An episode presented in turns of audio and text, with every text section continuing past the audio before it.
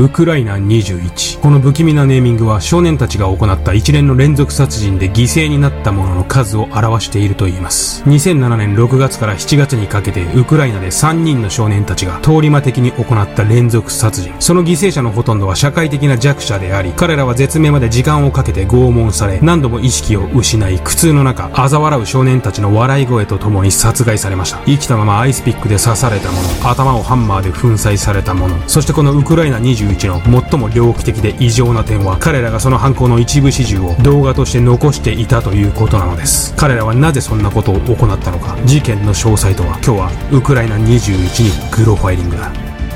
眠れなくなっても知らないぜね。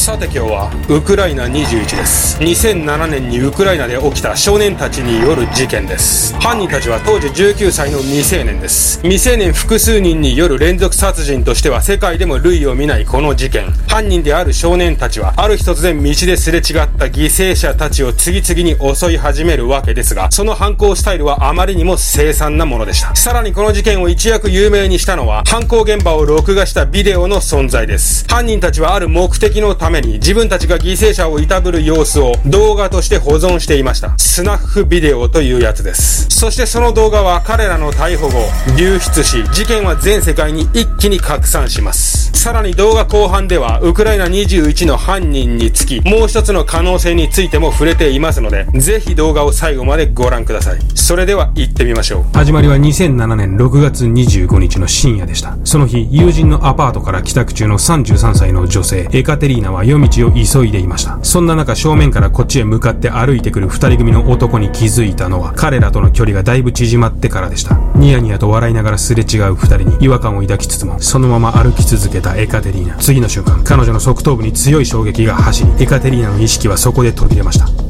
少年たちは彼女とすれ違った瞬間、後ろからエカテリーナの頭をハンマーで殴りつけたのです。背後から頭を力いっぱい殴られたエカテリーナはそのまま死亡。彼女の遺体はその日の朝早く、彼女を探しに来た母親によって発見されています。エカテリーナを殺害し、現場から逃走した少年たちは、さらにこの強行から1時間後、公園のベンチに座っているローマンという35歳の男を襲います。ローマンの頭はハンマーで何度も何度も殴打され、遺体発見時には彼の顔面はひどく損傷し、見分けもつかないほどの状態でした。このようにウクライナ21では、無差別的に歩行者や休憩中の者の頭部をハンマーや鉄棒などの鈍器を使って繰り返し殴打するということが行われています。もっとも一見無差別的に見える犠牲者たちの選別ですが、そこにはある一定の法則がありました。それは犯人の少年たちは自分たちよりも肉体的社会的に劣っているであろう弱者を狙っていたということ。彼らの犠牲になった者たちはほとんど全てのものが老人、ホームレス、女性、子供、または何らかの障害があるものでした。自分たちより弱い者を背後から複数人で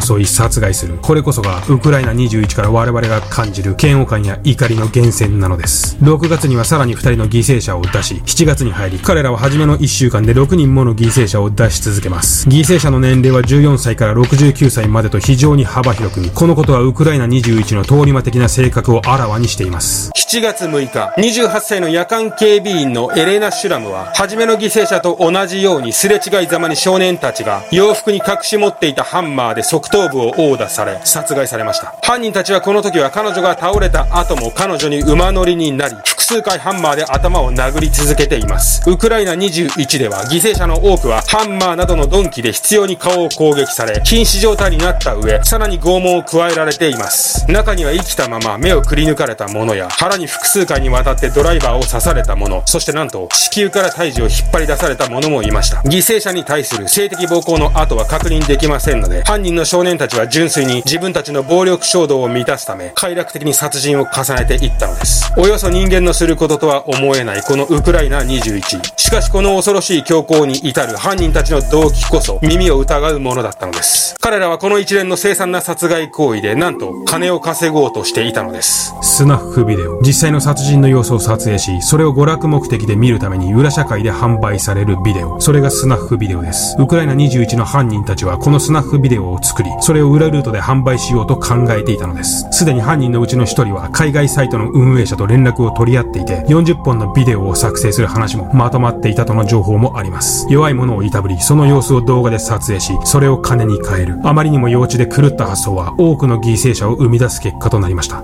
7月7日、近くの町から釣りに来ていた14歳の少年2人が犯人たちに襲われ、そのうち1人が殺害されますが、もう1人は森の中に逃走し、なんとか逃げ、そのまま警察に駆け込みました。そしてこの少年の証言により、警察当局は動き出し、2000人以上の捜査官がこの事件に関わり、一連の犯行との関連性を確認していきます。7月12日、48歳の喉頭がん患者であるセルゲイは、14時30分頃、自転車で孫に会いに行くと家を出たきり、戻りませんでした。セルゲイの遺体は4日後、ゴミ捨て場の近くの雑木林で腐乱した状態で発見されました。そしてこのセルゲイの殺害に関する動画こそ、現在もネット上に残り続けるスナッフビデオなのです。ビニール袋に入れたハンマーで執拗にセルゲイの頭を殴り、もう一人がドライバーで腹を何度も刺し続けます。犯行は4分以上続き、その間にセルゲイは意識を失ったり、覚醒したりを繰り返しています。この時セルゲイの顔面は血にまみれ、その識別はできません。犯人たちは笑い、その場から近くの車まで歩き、まるで狩りを終えたハンターかのように、犯行について楽しげに話し始めます。無差別かつ連続的に弱者を殺害していった犯人たち。彼らの恐ろしいほどの想像力、他者に共感する能力の低さは、いかにして熟成されていったのでしょう。この事件、ある日いきなり発生したかと思われますが、実は数年前からその兆候はあったのです。ウクライナ21は中学の同級生である3人の19歳の少年によって行われました。主犯格はイゴール・シュプルヌクと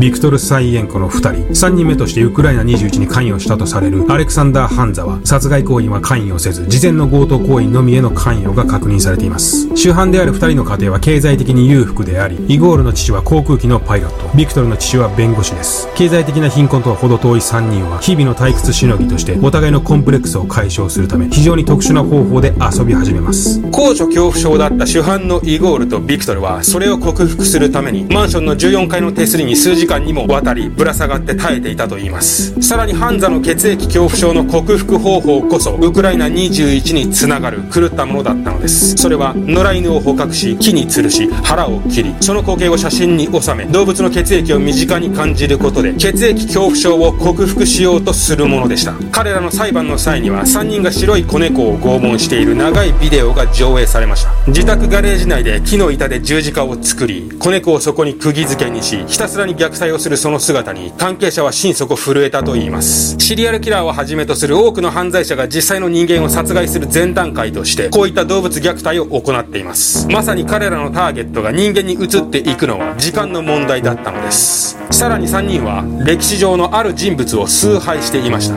ナチスドイツのヒトラー。彼らは動物の血で鍵十字を書き、敬礼の真似事をしたりしていました。しかもイゴールは、自らの誕生日がヒトラーと同じという事実を誇りに思っていました。高校を卒業すると3人は大学には行かず、警備員のアルバイトや建設作業員などを転々とし、ビクトルは親から買ってもらった車で無免許タクシーなどをはじめ、生計を立てていました。そしてこの頃から3人はビクトルのタクシーの乗客に対して強盗を行うようになります。これが事件の数ヶ月前です。この後彼らの暴走はとうとうウクライナ21へと発展していくのです。イゴールとビクトルの2人は7月12日に、がん患者のセルゲイを殺害してからも犯行を続けました。最後の犯行である7月16日まで、彼らは連日のように殺人を続けました。7月23日、犠牲者から盗んだ携帯電話を質屋に持ち込んだイゴールとビクトルは、店員が携帯電話の電源を入れたことをきっかけとして、探知を行っていた警察にその場で逮捕されます。逮捕後3人はすぐに犯行を自白しましたが、その後イゴールは自白を撤回し、裁判では争う姿勢を見せ、何やら妙なことを言い始めます。ウクライナ21には他に主犯格の人間がいるんだと。そうです。このウクライナ21には、第4の人物として事件に関わった少年がいるのではと言われているのです。イゴールがもう一人の共犯者として挙げた少年、ダニラ・コズロフ。彼こそがウクライナ21の真犯人なのだと。しかしダニラの親は政府に有力なコネを持つ人物であり、その影響力によりダニラの事件への関与は隠蔽されてしまった。その証拠に、この事件で参考人として取り調べを受けた犠牲者の妹は、捜査記録の中でダニラの名前を見たが、それ以降彼の話は裁判を通して一切出てこないばかりか。弁護側が法廷でこの問題を持ち出そうとした時には、裁判官から着席を強く求められたと話しています。また、ダニラの逮捕に関わったとされる二人の捜査官は、ダニラ釈放の後、すぐに解雇されているという事実もあります。さらに週間後にもイゴールはダニラの関与を主張し続けています。これらの主張が真実であり主犯格のダニラがまだどこかで高笑いを続けているのならウクライナ21は本当の意味で解決したとは言えませんが真相は不明のままです。裁判は2年間にもわたり行われ法廷では300枚以上の現場写真と録画された動画が公開されました。セルゲイの殺害についての動画が公開されると法廷には衝撃が走りました。その後このビデオは2008 8年12月にアメリカの大手リークサイトに投稿され現在でも閲覧することは可能です。裁判の結果主犯のイゴールとビクトルには終身刑殺人には関与していないハンザには懲役9年が下されました。そして2019年4月にはハンザは9年の刑期を終えて釈放されました。